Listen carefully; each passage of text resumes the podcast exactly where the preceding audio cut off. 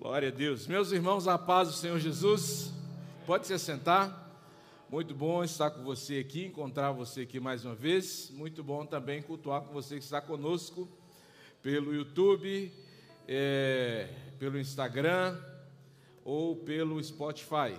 Né? Hoje, ao vivo ou em qualquer outro dia que você for alcançado por essa palavra, entenda que Deus está te dando uma oportunidade de crescer, de conhecê-lo melhor. E é assim, todas as vezes que nós estamos diante da palavra, nós temos essa oportunidade da parte de Deus de melhorar e de crescer e de conhecê-lo um pouco mais. Abra sua Bíblia no Evangelho de João, no capítulo 8. João, capítulo 8.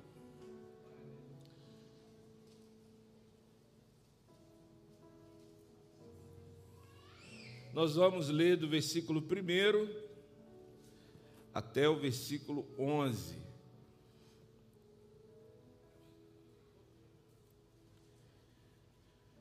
Jesus voltou ao Monte das Oliveiras, mas na manhã seguinte, bem cedo, estava outra vez no templo. Logo se reuniu a multidão e ele se sentou e ensinou. Então os mestres da lei e os fariseus lhe trouxeram uma mulher pega em adultério e a colocaram diante da multidão. Mestre, essa mulher foi pega no ato de adultério, disseram eles a Jesus. A lei de Moisés ordena que ela seja apedrejada. O que o Senhor diz? Procuravam apanhá-lo numa armadilha ao fazê-lo dizer algo que pudessem usar contra ele. Jesus, porém, apenas se inclinou e começou a escrever com o dedo na terra.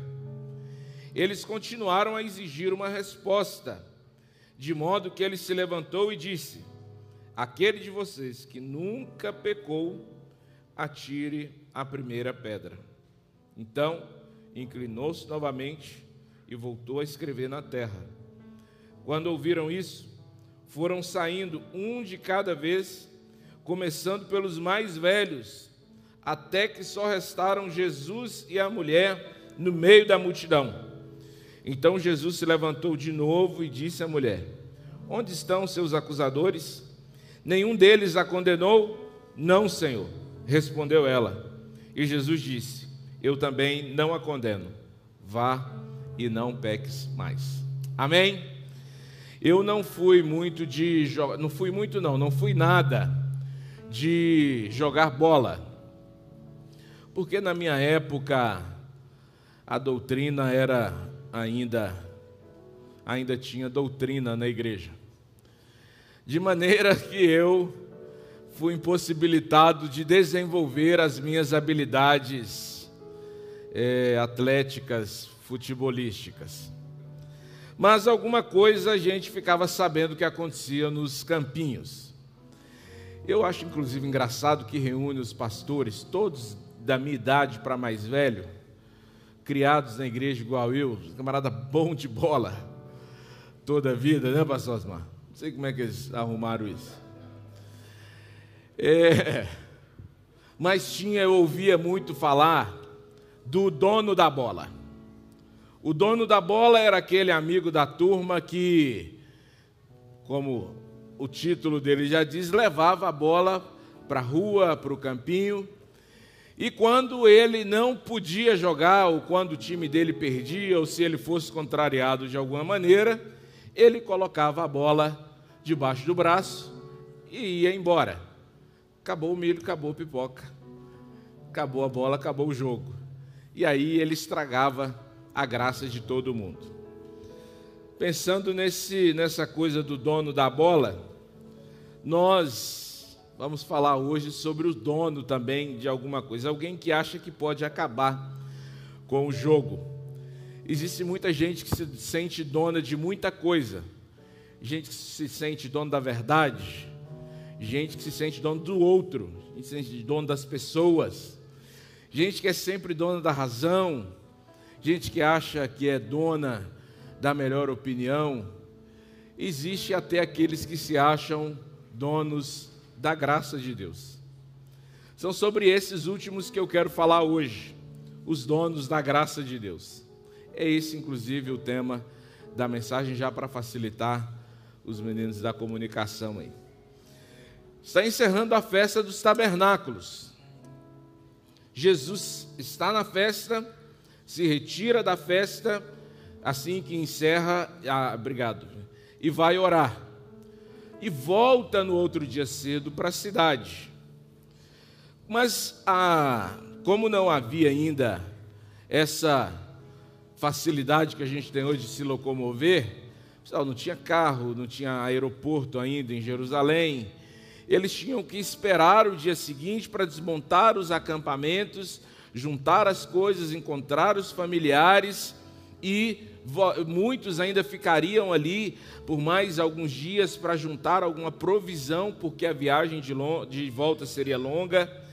E então a cidade ainda está cheia depois, no dia seguinte da festa. A fama de Jesus está elevada nesse, nesse momento, de maneira que quando Jesus volta para a cidade, não se demora uma multidão se ajuntar aonde ele está. E o texto diz que Jesus se assenta para ensinar, ou ele se assenta e começa a ensinar. O modelo de educação que nós é, conhecemos, ele coloca o mestre de pé. Nós temos até a expressão que diz que quem não se assenta para aprender, não pode se levantar para ensinar. Porque a postura de quem tem autoridade para dizer alguma coisa, para quem pode ensinar algum assunto, é a postura de quem está de pé. Não é o modelo judaico de educação. Esse é o modelo grego-romano de educação que nós é, é, herdamos. O modelo judaico de educação é o modelo da mesa, da roda, em que o mestre se assenta, os seus discípulos se assentam em volta dele. Então, quando ele se assenta e começa a falar, ele está demonstrando que ele tem autoridade, que ele tem algo a dizer. E é isso que Jesus faz. Jesus, então, não está é, utilizando aqui nenhum, nenhum, nenhuma, nenhuma modéstia, não está atenuando o seu papel de mestre, e é isso que ele vai fazer. E Jesus, nesse sermão, não vai ensinar com uma profunda pregação ou com uma teoria é, nova e inovadora. Jesus vai ensinar com, um, com uma circunstância, com um fato que ali acontece. Na verdade, a gente deveria aprender isso com Jesus, né? Tudo que a gente faz ensina alguma coisa. Quando você está numa posição de influência, tudo que você faz, tudo que você fala ensina alguma coisa. Pais ensinam seus filhos é, sem falar muito, sem falar muito, né? porque eles dizem: olha, é, o que você faz é o modelo, é o modelo para aquele, para aquele filho. Eles aprendem, é, por exemplo, a falar a verdade, mais do que com o pai dizendo: você não pode falar mentira. É porque ele espera que o pai a mãe vai prometer e vai cumprir e quando o pai quer invocar a autoridade, o que, que o pai pergunta?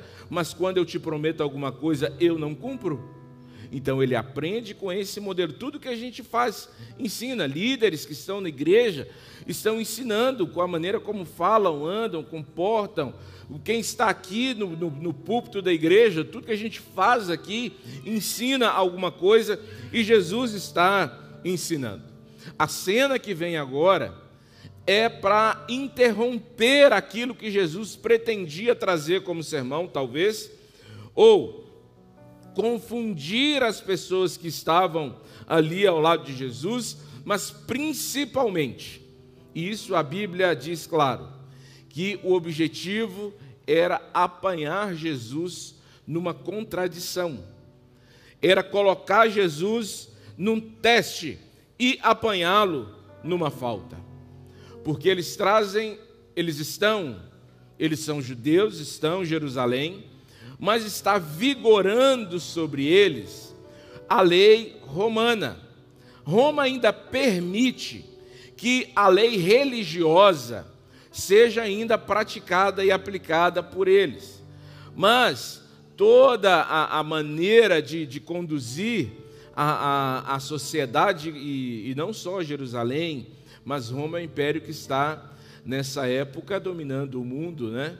Então eles seguem, precisam seguir as leis de Roma. Ora, Deuteronômio 22 é, diz os casos em que o, o adultério é, é punido com apedrejamento e Roma não autoriza os judeus a promoverem execuções, porque é, isso poderia causar uma confusão política e jurídica muito grande. Eles então trazem uma mulher que está ali acusada, exposta, sentenciada para que aquela mulher, na sua dor, na sua fraqueza, na sua vulnerabilidade, no seu pecado, na sua exposição, se torne o objeto de teste de Jesus. E qual é a resposta de Jesus? Para aquela mulher que, diante de todos, é uma mulher que já não merece mais, que está excluída da graça de Deus. E a mensagem de hoje é isso. Como é que Jesus responde? Com graça àqueles que se sentem excluídos da misericórdia e do favor de Deus. Amém? Primeira coisa que eu quero pensar com você é que lugares dominados e regidos pela religiosidade ou pela religião, pessoas guiadas e norteadas pela religião, elas são um perigo, sempre foram um perigo para a manifestação plena da graça de Deus. Onde eles estão? No templo, cercados de religiosos. Eles são religiosos. E todo o esforço deles e todo o movimento deles é para que Jesus ou fabrique uma sentença contra si mesmo, ou confirme a disposição deles em matar aquela mulher. Eles estão ávidos, desejosos em cumprir a sentença que, segundo eles, ou segundo a interpretação deles, era devida para aquela mulher. O problema é que a religiosidade ela é pronta para matar o corpo sem dar a chance de salvar a alma sem dar chance de limpar o pecado dominador, sem dar chance de curar o coração ferido. E aquele caso provavelmente nem seria, conforme eu sei em Deuteronômio 22, um caso de apedrejamento. Mas eles querem pressa para que não haja a possibilidade da graça interferir no caminho daquela, daquela mulher. E aquela mulher é colocada prostrada, ela só se levanta, ela só se levanta. Se você for mais adiante no texto e olhar para Jesus e ver os olhos para ver Jesus, quando os acusadores dela vão embora. E ela nem levanta o corpo, ela levanta os olhos. Os olhos. Depois que os acusadores vão embora. Segunda coisa, a graça sempre estará comprometida quando a palavra de Deus for desprezada. Desprezada. Todas as vezes que Deus fala, meu irmão, há uma palavra a ser entendida, sim ou não? Mas há também uma vontade a ser entendida. Nós precisamos aprender a ouvir a Deus, mas nós precisamos também aprender a sentir o coração de Deus naquilo que Deus está falando. Nós temos um olhar muito mais, nós, nós temos mais facilidade de ver as mãos de Deus, mais do que de sentir o coração de Deus, de tentar entender a vontade do coração de Deus, do que as mãos de Deus. Quem aqui nunca passou um tempo da sua vida com o medo de Deus pesar a mão? Já ouviu isso? Alguém já ouviu isso? Cuidado que Deus pesa a mão, hein? Cuidado que Deus pesa a mão. Esse medo da mão de Deus. porque o medo da mão de Deus prejudica a gente sentir, sentir o coração, o coração de Deus. Essa é uma ferramenta da qual o diabo gosta muito. Porque em Gênesis 3, no Éden, no deserto com Jesus, em Mateus 4, no templo com Jesus, em João 8, o diabo sempre usa a mesma estratégia. Qual é? Desprezar aquilo que Deus disse. Colocar um desprezo, e o desprezo não é às vezes em forma de desdém. Às vezes o desprezo vem no sentido de querer transformar o que Deus disse numa condição para ser feliz, numa condição para resolver os seus problemas, para realçar o desejo humano de querer saber igual a Deus, de ser igual a Deus. A mesma tentação que o diabo teve é a mesma tentação que ele quer colocar no coração dos seres humanos. E nós saímos falando as palavras de Deus para as pessoas, para a igreja, para os amigos, como se fôssemos Deus. Isso é um problema. O fato de conhecermos a palavra de Deus não nos dá credenciais de Deus, não nos dá prerrogativas de Deus. E a gente sai falando, você não é de Deus por causa disso, você vai para o inferno por causa disso, você não vai para o céu por causa disso. Esses dias eu ouvi alguém dizendo assim, eu já disse isso brincando, mas eu ouvi uma pessoa dizendo isso tão sério que ela estava assim com os olhos lacrimejando de emoção, e dizendo assim: Olha, se Fulano não for para o céu, eu não sei mais quem vai.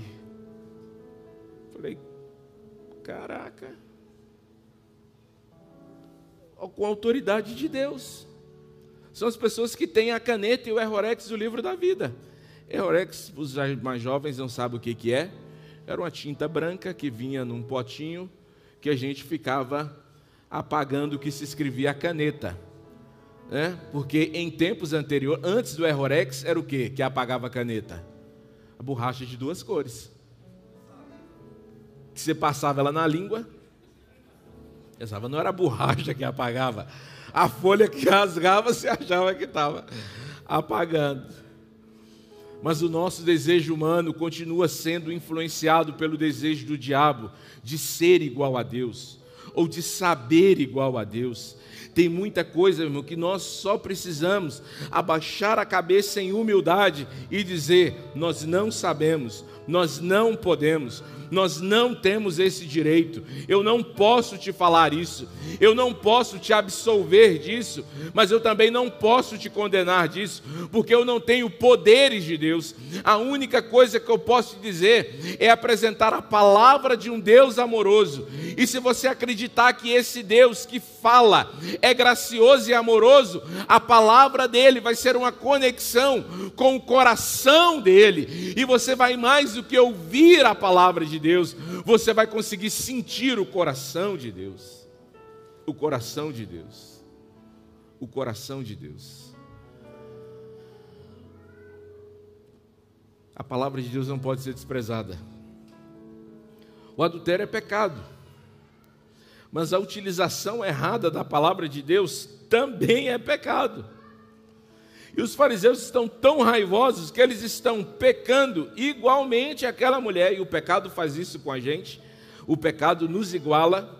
A gente não pode se sentir melhor do que ninguém, mais privilegiado do que ninguém, porque o pecado fez isso com a gente. O pecado nos igualou, nos tornou igualmente miseráveis, igualmente dependentes da misericórdia de Deus, igualmente desprovidos de qualquer capacidade, de qualquer mérito de alcançar favores de Deus. Os fariseus raivosos, que tinham não apenas esse pecado, estão se condenando quando estão distorcendo e desprezando a palavra de Deus e precisam de um recado de Jesus, que além desse pecado, eles ainda têm muitos outros. Eu sempre que, que leio esse texto, fico pensando, por que, que a Bíblia diz que eles saíram dos mais velhos para os mais jovens? Algumas possibilidades, algumas heresias que eu fico inventando nesse texto. A primeira pode ser porque o jovem é mais ignorante mesmo. o jovem é mais petulante. O jovem diz: Eu tenho, mas eu não vou admitir que eu tenho, eu vou ficar aqui na primeira oportunidade, eu quero é sentar a pedra mesmo. Eu gosto, o jovem gosta da bagunça. Então, talvez por isso os jovens fiquem eh, por último. Uma outra hipótese é porque os, talvez os mais velhos tenham mais consciência.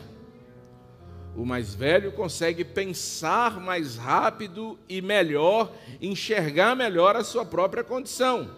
Então, na hora que Jesus falou, olha, aquele que não tiver pecado, o mais velho já diz assim: olha, realmente, então já enxerguei tudo. O mais jovem ainda ficou ponderando: não, mas aquilo eu fiz, mas na verdade eu tenho uma explicação. Eu fiz, mas também Fulano aqui fez. E aí? E Jesus vai falar só de mim agora e dele? Então pode ser isso também. E a terceira, você pode até me entender mal, pode ser porque o mais velho, por ter vivido mais, ele teve mais tempo de ter mais pecado. Então, pela linha histórica, os mais velhos tinham mais pecado do que os mais jovens, pelo simples fato de eles terem tido mais tempo na vida para cometer mais pecado. Bem, essas hipóteses são apenas brincadeiras para dizer a você que Jesus não, não foi Jesus quem distinguiu os mais velhos dos mais jovens. Não foi Jesus quem fez a fila da retirada. Jesus apenas apontou o caminho, apontou um espelho que condenava a todos, porque todos eram pecadores. Todos eram pecadores. Meus irmãos, a gente precisa ter muito cuidado com isso. É muito fácil nós nos sentirmos mais dignos da graça de Deus do que outros, ou que outros sejam dignos de maior condenação do que nós, por, pelos nossos próprios critérios todo critério que nos distingue diante de Deus e de Sua graça são critérios ou nossos ou do diabo. Porque a gente diz assim: olha, eu realmente eu tenho até uns pecados, sabe? Mas, gente, ultimamente eu estou orando tanto. E, e, antes eu não orava, não, mas agora, e com esse tanto que eu estou orando, passou, é 21 dias de jejum assim, ó, sem parar. O senhor não percebeu tanto que eu emagreci nesse ano já? Não. E ele dizia: Olha, eu até faço isso, mas a, o meu coração, olha, o senhor não conhece meu coração, não. Deus sabe o meu coração. Já viu que a gente olha assim com aquele, daquele olhar piedoso para cima? Olha, eu faço essas coisas mesmo, sabe? Mas Deus sabe o que, que tem aqui dentro. Não é só Deus sabe o que tem aqui dentro, não, meu irmão. Qualquer médico conseguir fazer um ultrassom aqui, uma rádio, sabe o que, tem aí dentro. Carne apodrecível. E se você está falando do coração, do outro coração simbólico, pior ainda. Só malícia, pecado, orgulho, soberba, maldade, que consegue ser disfarçada por um ritual religioso, por uma credencial de uma igreja, por uma roupa aparentemente adequada, por uma Bíblia bacaninha na mão, por qualquer outra coisa. Mas Deus sabe que nós todos estamos igualados pela realidade do pecado. Igualados. E só Ele pode fazer esse apontamento. Terceiro, Jesus está dando uma lição de arrependimento. Porque graça se opera com arrependimento. Mas arrependimento não é consentir com a acusação. Esse ponto é importante. Mas reconhecer que, apesar do mal praticado, há uma porta de misericórdia e de esperança que continua aberta. Meu irmão, deixa eu inclusive desfazer uma coisa que eu entendo que não é bíblica. Porque muita, muito crente vive com medo, apegado a coisas ruins que ele vive, porque ele fica assim: não, mas é porque o diabo achou uma legalidade na sua vida. Meu irmão, tudo que o diabo faz é ilegal. O só o fato dele ser diabo já é uma ilegalidade. Já é uma quebra da ordem de Deus. Não existe isso. Porque o que que isso leva? Isso leva crentes a conviverem, a, a, a, a, viverem consentindo com ação, com acusação e com ataques do diabo sobre suas vidas. Isso não é bíblico, meu irmão. O que é bíblico é que quando a graça de Deus te alcança, você se torna propriedade de Deus, aquilo que é de Deus o maligno não toca. Você se torna uma nova criatura e as coisas velhas se passaram e agora tudo é novo. Que os anjos do Senhor estão acampados ao seu redor, te protegendo. Não há essa coisa de que Deus, porque essa ideia é como se Deus tivesse áreas em que ele não pudesse agir, porque naquela área você, em acordo com o diabo, permitiram que aquela ação acontecesse e Deus fica impedido de intervir naquela área. Ué, que tipo de fé nós estamos? O que está virando? Está virando bagunça isso aqui agora?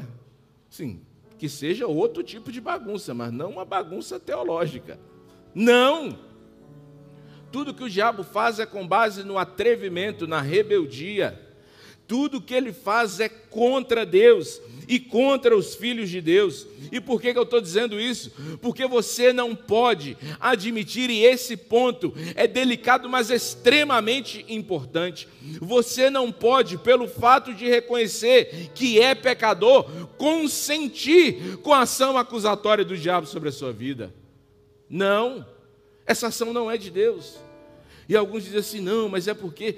Então a acusação não está vindo do diabo, está vindo da minha consciência. Alguns vão além desse. que o Espírito Santo me acusou. A única acusação, o único que é chamado na Bíblia de acusador, é o diabo. O Espírito convence. O Espírito convence. A consciência é morta. O pecado mata a consciência. A consciência só pode então ser ativada pela ação do espírito ou dominada por uma ação humana, porque o Tiago disse que não veio. Não foi Tiago? Também não pode ficar. Por isso que eu falo, a Bíblia diz, né? Que não, Paulo, que né, não veio. Todas as tentações que vieram sobre vocês foram tentações que decorrem da sua condição, da sua natureza de gente, da sua natureza humana. Compreender isso, meu irmão, é abrir uma porta, é escancarar um portal para viver a graça e a misericórdia de Deus plenamente, sem ficar achando, como eu disse aqui na semana passada, que é uma, no domingo passado, que é uma guerra, que Deus está lutando contra o diabo e eu tenho que orar muito para ajudar Deus vencer o diabo. Oh, meu Deus do céu. Não vai ter guerra de Deus e do diabo, vou repetir o que eu disse domingo. O diabo já é derrotado, e ele é diabo exatamente porque ele foi derrotado, já para sempre. Ele só está esperando a hora de ser aniquilado. E sabe como ele vai ser aniquilado? Na guerra, com os anjos passando espada na garganta de demônios? Não, com sopro com o sopro da boca de Deus. É a impressão que eu tenho é que Deus vai dar uma levantada de braço para dar uma bocejada. E na hora que ele der uma bocejada, ele vai fazer com que o diabo passe na frente o bocejo de Deus, o espreguiçar de Deus, vai aniquilar para sempre o diabo. Não consinta com a acusação, a consciência do mal deve vir acompanhada não do consentimento da acusação, mas do reconhecimento de que, apesar do mal praticado, a porta da misericórdia e da esperança estão abertas diante de você. Jesus identifica todos naquele espetáculo público como pecadores, menos ele. É por isso que ele pode é, é, é, oferecer graça. Ah, pastor, toda vez que eu diz isso, eu fico achando que o Senhor está querendo minimizar a questão do pecado, que o Senhor está querendo relativizar a questão. Não, de jeito nenhum. No ambiente de graça, pecados são seriamente confrontados, mas eles são primeiramente biblicamente confrontados. Porque o interesse de Deus é o confronto, porque o confronto direto e amoroso, a verdade em amor, o que ela faz? Cura. O oposto da graça faz o quê? Expõe. E a exposição mata. Eles estão expondo aquela mulher para matar. Os religiosos, inclusive, que estavam acusando aquela mulher, aquela mulher, poderiam ter sido perdoados de seus pecados, se na hora em que Jesus os confronta com o pecado de cada um deles, eles olhem para si e digam: Eu aceito o confronto. Morreram em seus pecados, porque eles adotavam o método da exposição e não da confrontação amorosa. No ambiente onde a graça é livre, no ambiente onde o Espírito de Deus produz isso. As pessoas são incentivadas a arrependerem de seus pecados. Ambientes que matam por causa de pecado. Nesse ambiente, as pessoas são estimuladas a esconderem os seus pecados. A esconderem os seus pecados. Quanta gente morta, conforme as palavras de Paulo, porque a aparência de piedade e de santidade combina com o ambiente onde elas estão. Ou porque aquilo que elas fazem está na lista, que aquele ambiente, que aquele grupo, que aquele, que aquele ambiente mesmo não colocou na lista de pecados. E ele diz: Eu faço isso, mas pelo menos eu não faço aquilo. E eles vão encobrindo os seus pecados escondendo de si, escondendo de Deus, escondendo da cura, escondendo do confronto, escondendo da oportunidade. Ao contrário, onde a liberdade no espírito é estimulada, você é sempre chamado para alguém dizer: irmão, eu preciso cumprir a orientação de Tiago e eu preciso lançar alguma falta minha sobre você, para que você ore comigo, para que haja cura. Para que haja cura. Como é lindo ver esse movimento de Deus levando as pessoas a terem consciência de quem elas são e de que elas estão inseridas num ambiente de cura. Deixa eu contar uma história para você. E eu estou contando porque eu disse, a, pedi a, a, ao, ao depoente autorizar a, a pessoa para contar. Há duas semanas atrás, Recebi um jovem aqui na igreja após o culto. Ele disse, pastor, estou querendo voltar para Jesus. Eu disse, ó, oh, que maravilha. Vou orar com você. Eu disse, como é que está a sua vida? De onde você está vindo? Ele disse de onde ele estava vindo. E que ele tinha tido tempos terríveis na vida dele. E que ele já tinha tido uma experiência na cidade dele, na igreja dele. E contou algumas coisas rapidamente eu disse que bom que você teve a liberdade de abrir um pouco, um pouco seu coração. Eu vou orar com você. Vou apresentar tudo que você me disse ao Senhor. E agora você tem uma família que vai cuidar de você. Nós não vamos soltar a sua mão. Eu quero que você se fortaleça na graça. Eu quero que você viva bênçãos preciosas no Espírito. E chamei o André do, do, do single e disse: Cuida desse menino ora com ele. E esse menino então saiu. Na outra semana, esse menino chegou e disse: Pastor, eu preciso conversar com o senhor de novo. Eu falei, será que não desviou no meio da semana, já quer voltar de novo? Ele disse, pastor, nossa conversa semana passada foi muito boa. Eu disse, foi mesmo, foi muito boa. Ele disse, mas tem uma coisa. Eu preparei aquele, aquele resumo da minha vida porque eu tenho medo e vergonha de que as pessoas realmente sabem o que, que eu fiz no tempo que eu estava desviado. Mas eu passei essa semana tão agradecido a Deus, porque eu senti tanto o cuidado e o amor de Deus comigo nesse tempo e naquele momento em que a gente estava orando e confessando aqueles pecados ao Senhor, que eu voltei aqui para dizer para o Senhor que eu tenho muito mais coisa para dizer. falei, ui, que já tinha falado um bocado de coisa, mano. Falou, eu tenho muito mais coisas, eu fiz muito mais coisas, eu fui uma pessoa terrível. Eu preciso contar isso para um pastor. Eu disse, não precisa ser para mim. Disse, o André vai ouvir você. Ele vai marcar um açaí com você e vocês vão sair, vão passar uma tarde inteira só fazendo a lista dos seus pecados. E vocês vão orar juntos. E vocês vão acessar a graça de Deus juntos. E Ele vai cuidar de você. E esse jovem está vivendo uma experiência preciosa com a graça de Deus. A graça de Deus não fez ele entrar para dentro do quarto e dizer: Ah, que bom, que aqui eu não preciso lidar com os meus pecados. Ao contrário, a graça de Deus o constrangeu de tal maneira que ele diz: Eu não tenho direito de viver escondendo esses meus pecados. Você percebe a diferença? Onde um ambiente onde as pessoas são estimuladas a se arrependerem dos seus pecados, e no ambiente onde as pessoas são quase que forçadas a esconderem os seus pecados. Agora eu não tenho muito isso, mas alguns anos atrás eu tinha muito problema com crente. Pastor que não tem problema com crente. Porque os irmãos diziam assim: Pastor, o senhor não ficou sabendo de Fulano? Eu dizia: Não. E o senhor não vai procurar saber? Eu falei: Também não. Mas como é que um pastor não vai atrás dos problemas dos membros? Eu falei: Porque eu já tenho os meus, ó. Os meus já são bastante, não preciso ir atrás dos meus. Todo problema que for meu vai vir até a mim.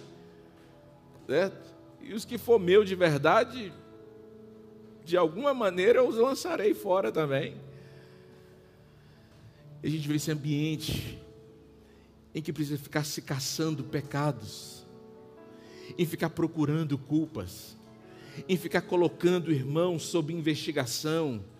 Esse não é um ambiente de graça, em que você fica estimulando medo. O ambiente de graça é quando o temor do Senhor pela palavra de Deus pela palavra de Deus, constrange os corações a lançarem seus pecados, arrependidamente, arrependidamente em busca de cura, de libertação e de liberdade espiritual, para que a ação do Espírito continue sendo plena no meio do povo de Deus. No meio do povo de Deus. E aqui eu já vou concluir, dizendo três verdades preciosas para você. A primeira verdade é que não existe contradição em Jesus. Jesus não foi, ficou apertado porque ele tinha que colocar a lei judaica em contraposição com a lei romana. Não. A graça de Deus que restaura é a mesma graça que dá condição para as pessoas viverem uma vida nova, uma nova postura, um novo jeito de viver. Se não há mudança de vida, não é graça. Se não há um caminho para uma postura nova, para um jeito novo de lidar com a vida, não é graça. Não é liberdade, é libertinagem. Jesus disse para a mulher: Seus pecados estão perdoados, eu não te condeno. Em outras palavras, está perdoada. Agora, qual é a oportunidade que Jesus dá para ela? Vá e agora viva diferente não peca de novo. Quando Jesus cura aquele moço, ele diz assim: agora você não peque, para quê? Para que não te aconteça algo pior. Jesus sabe que as consequências do pecado, as consequências do pecado, são piores do que aquelas, as, perdão, as consequências espirituais do pecado são muito piores do que aquelas que nós colocamos como consequências religiosas do pecado. Você consegue entender isso? As consequências espirituais do pecado são muito piores do que as consequências religiosas do pecado, meu irmão. E nós precisamos compreender isso. E Jesus está nos ensinando isso. E aqui, voltando à questão de ser julgado como, como rebelde, não há problema em ser uma igreja, e você diz, então qual é a igreja certa? Talvez nenhuma. Mas assim, é aquela igreja. Não, mas é porque a igreja, a minha igreja é boa, porque ela é rígida, porque ela é rigorosa. Porque, não, a minha igreja é boa porque ela é flexível, porque ela é amorosa. Qual que é a igreja boa? Nem a rígida, nem a flexível. A igreja boa é aquela que trata o pecado da perspectiva da palavra e da graça de Deus. Nada mais e nada menos. Essa é a igreja que segue o modelo de Jesus. Não é o meu rigor, e não é a minha flexibilidade que dá poder à graça de Deus, que dá relevância à graça de Deus. Ela opera por si. E repetindo o que eu disse domingo, muito faltar conteúdo é que você tem que estar repetindo os trechos da mensagem anterior. É que, como eu disse no domingo, a graça de Deus, Deus é movido pelo seu prazer de restaurar e de salvar não há um movimento meu que faça, dê um empurrão em Deus. Não, é o desejo de Deus que move a graça dele em minha direção. Segundo, preste atenção no que está escrito. Certamente você que é velho de igreja, já viu alguém discutindo o que que Jesus estava escrevendo. O que que Jesus estava escrevendo na areia?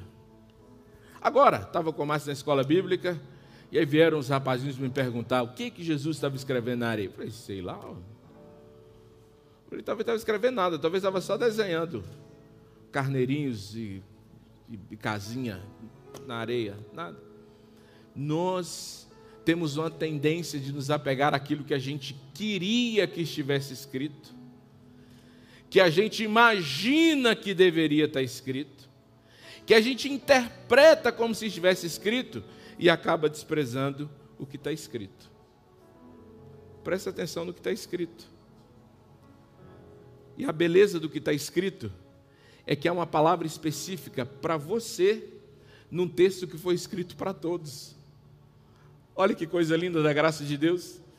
Nós temos aqui dezenas de pessoas e cada uma delas é ministrada especificamente em uma área da sua vida, toma uma decisão importante na vida, é confrontada sobre um pecado específico, é encorajada a abraçar a graça de Deus em alguma questão específica da sua vida, numa palavra que está escrita para todos. Por que isso? Porque Jesus continua escrevendo até hoje, escrevendo no nosso coração, na nossa mente pelo Espírito, a vontade vontade de Deus revelada na palavra.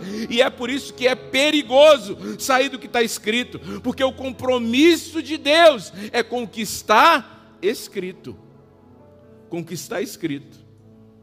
Não, mas é porque talvez, não tem talvez. Mas é porque ficou uma parte de fora, então é porque ela não era, não prestava. Não para nós. Não prestava assim, né? Não estou tirando o valor dos textos não canônicos. Estou dizendo que Jesus continua escrevendo. Você precisa ir à palavra de Deus todos os dias, todos os dias, sabendo que aquela palavra é para você, que tem uma palavra de Deus ali para você, que quando saírem todos, todos os acusadores, todos os espetáculos, todos da plateia, Jesus tem uma palavra para o seu coração, Jesus tem uma revelação de graça, Jesus tem uma manifestação de misericórdia por meio da palavra no seu coração. Por que, que muita gente é enganada, enganada, ou com liberalismo, ou com religiosidade, ou com farisaísmo, ou com a exploração espiritual da fé, ou com o abuso espiritual por parte de muitos líderes? Não não é porque elas são coitadinhas, não, é porque elas se negam a conhecerem a palavra, elas não se apegam ao que está escrito, e às vezes ela lê o que está escrito, ela sabe que está escrito, mas se alguém falou num tom mais alto com ela, ela já dá um passo atrás e fica com medo.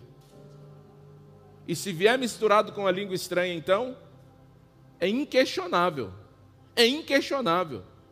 A questão não é se o seu profeta de estimação tem autoridade ou se ele tem um grande nível de acerto, como eu ouvi esses tempos. Mas não duvida desse cara, não, porque ele sempre acerta, viu? Ora, grandes coisas. Se for para acertar, não vamos fazer campeonato de tiro, então, não, é? O camarada que acerta. A questão não é se o profeta tem um alto índice de acerto. A questão é se está escrito. É se está escrito escrito. A questão não é se a língua estranha que ele falou na hora foi bonita, se você sentiu um arrupeio. Você pode sentir um arrupeio ouvindo as músicas de Tião Carreiro e Pardinho da sua época, sentindo saudade da roça. Tem nada a ver os seus arrupeios. A questão é se está escrito ou se não está escrito. Se são palavras de Jesus ou se são palavras de homem, se são palavras de emoção humana ou se são palavras da graça de Deus reveladas no livro santo, que nós chamamos de nossa única, única regra de fé. Ou seja, nós não cremos em nada fora disso. A regra de fé é isso. Nós não cremos em nada que não esteja escrito. Pastor, se eu não creio em profecia, esse é outro assunto, não estou falando disso. Eu só estou dizendo que o seu profeta não pode ir além do que está escrito.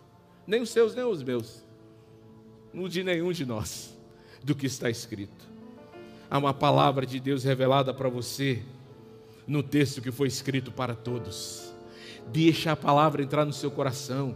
Leia grandes porções da palavra de Deus. Eu aprendi isso há alguns anos atrás. Um amigo meu começou a me estimular a fazer isso. E ele me chamava dizendo: Varão, vamos ler grandes porções da palavra. Vamos ler um livro hoje, num dia só. Vamos ler o Novo Testamento nesse mês. E ele começou a me estimular a ler muito a Bíblia. E ele dizia: A gente não está gravando nada, mas vamos continuar lendo, continuar lendo. E a palavra palavra começou a nos impulsionar ainda mais, a nos estimular ainda mais, a nos encher de fé ainda mais. Leia a palavra sempre, meu irmão. Apegue-se ao que está escrito, ao invés de ficar olhando, ouvindo o que está no, no YouTube, no Instagram, na mídia, não sei o que lá mais, na igreja. Olhe para a palavra e veja o que está escrito, porque é o suficiente o que está escrito. Agora, por que, que nós caímos? Por que, que nós não vencemos? Por que, que nós ficamos medrosos? Porque nós não sabemos o que está escrito. Não sabemos. Se o diabo chegar para tentar alguns crentes igual ele fez com Jesus, ele vai levar vantagem. Porque Jesus sabia o que estava escrito. Por isso que Jesus vence. E por que, que nós fracassamos em todas as nossas tentas? Todas também não, né? Mas em quase todas. Porque a gente não sabe o que está escrito. Não sabe o que está escrito a nosso respeito não sabe o que está escrito a respeito de Deus, não sabe o que está escrito, a graça que está disponibilizada para os filhos de Deus, não sabe o que está escrito sobre a identidade gerada quando você se converte ao Senhor Jesus, não sabe o que está escrito sobre o futuro glorioso de Deus para o seu povo, não sabe o que está escrito sobre a esperança eterna, sobre a graça divina, não sabe o que está escrito, então não vence. Apegue-se ao que está escrito e ao que Jesus disse. E terceiro e por final, apegue-se à esperança. Estava lendo aquele texto de Hebreus 12.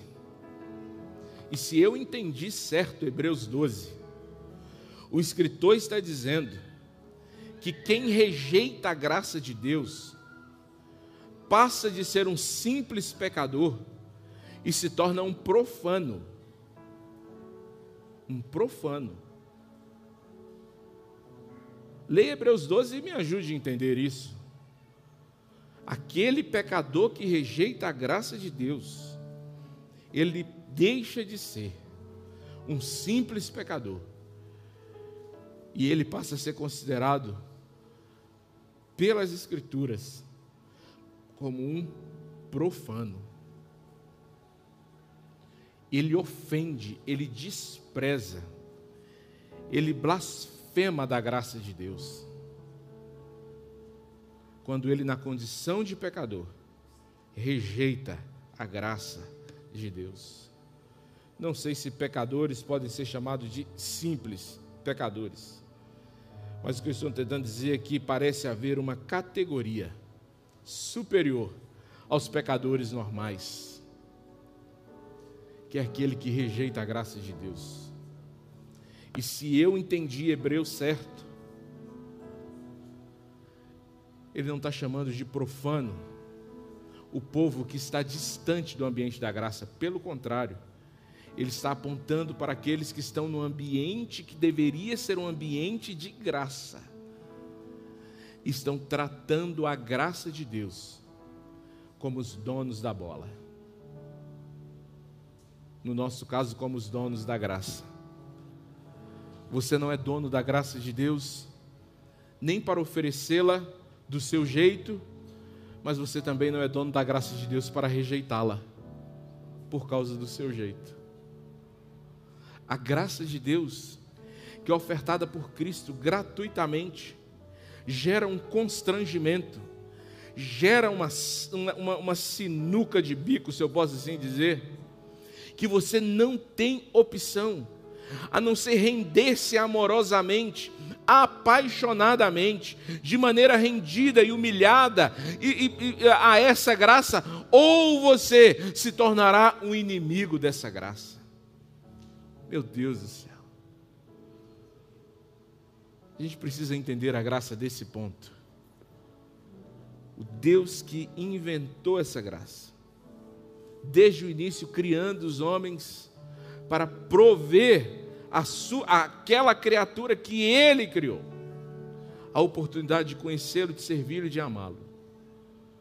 É esse Deus que, por graça, deu a essa criatura a oportunidade de experimentar o que ela seria longe do amor de Deus, mas que também, por meio da sua graça, abre um caminho novo e um caminho vivo chamado Jesus Cristo para nos apresentar, para nos apresentar uma oportunidade de vivermos novamente a vida de Deus a vida de Deus.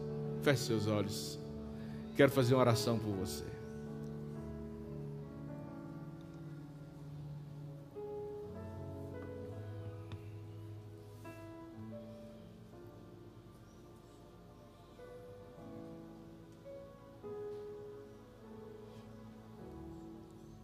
Eu tenho pregado muito sobre isso, porque eu realmente desejo do fundo do meu coração,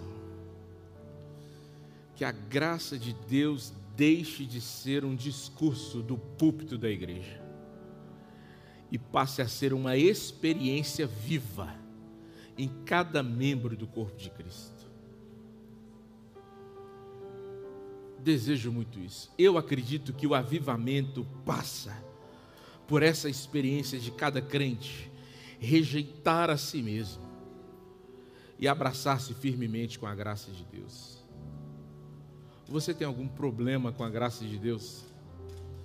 Você tem alguma dificuldade em render todos os seus méritos, todas as suas forças a um Deus que, independente de qualquer coisa, eu disse, independente de qualquer coisa, consegue oferecer oportunidades de esperança, de restauração e de vida eterna a todos os seres humanos que Ele criou. Meu Deus, como é poderoso isso! Como é poderoso isso! Talvez você já se pegou se excluindo da graça de Deus. Peça a Deus misericórdia e perdão por isso. Talvez você já se pegou, talvez excluindo alguém da graça de Deus, fazendo a sua listinha de acesso VIP à graça de Deus. Peça a Deus perdão por isso também. Ore agora por isso, diga Senhor, me faça viver isso. Como é que é isso? Que tipo de vida é essa? Que nível de paz, de sabedoria, se alcança quando se entende isso. Não é a questão de eu não precisar fazer nada, a questão é que eu não posso fazer nada. Não tem nada, alguém já disse uma frase interessantíssima: não tem nada que você consiga fazer para Deus chamar mais. Mas também não tem nada que você consiga fazer para que Deus chame menos. O nome disso é graça.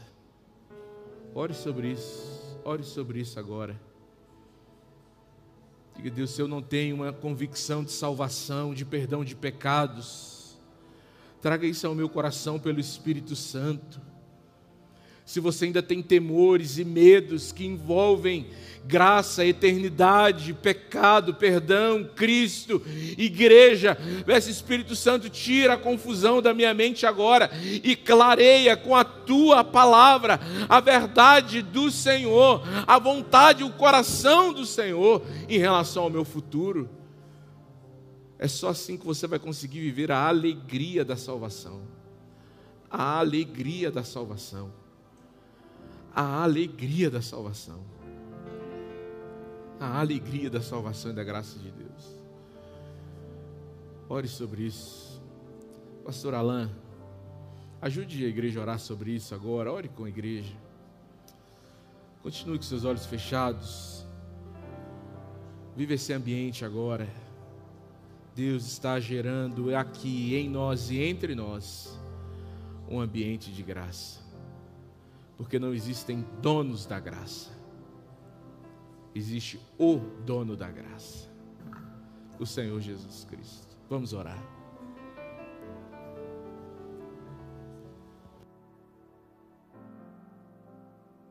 Pai querido, no nome santo de Jesus, nós entramos na tua santa presença.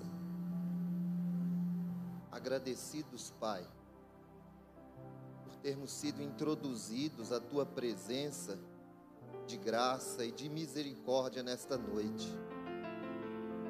Te louvando, Deus, porque o Senhor nos alcançou, o Senhor sempre tem nos alcançado, mesmo distantes, ó Deus, por conta dos nossos pecados, por conta de nossas transgressões.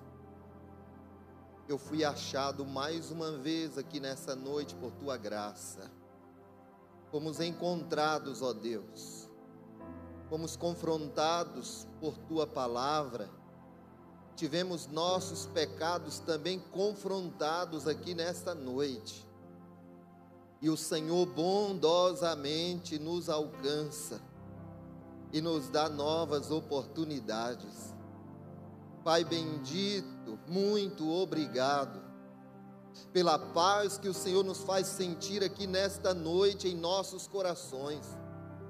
Obrigado, Senhor, porque o Senhor é um Deus que não tem massageado o nosso ego, mas de uma maneira paterna, divina, o Senhor tem nos confrontado e nos feito entender que somos totalmente dependentes do Senhor, da tua graça e também da tua misericórdia. Estamos bebendo desta fonte aqui agora, Pai. Quantos não estão também bebendo desta fonte? Quantos estão saindo da crise da amargura?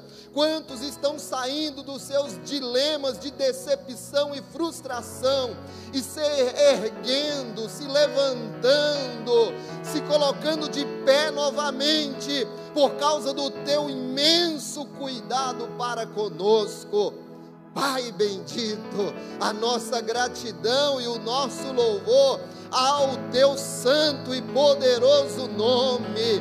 O Senhor nos despede aqui nesta noite, Pai, debaixo desse cuidado, debaixo, ó Deus, desse amparo maravilhoso. Assim nós oramos, Pai bendito, agradecidos no nome santo de Jesus, o teu filho amado. Amém. Graças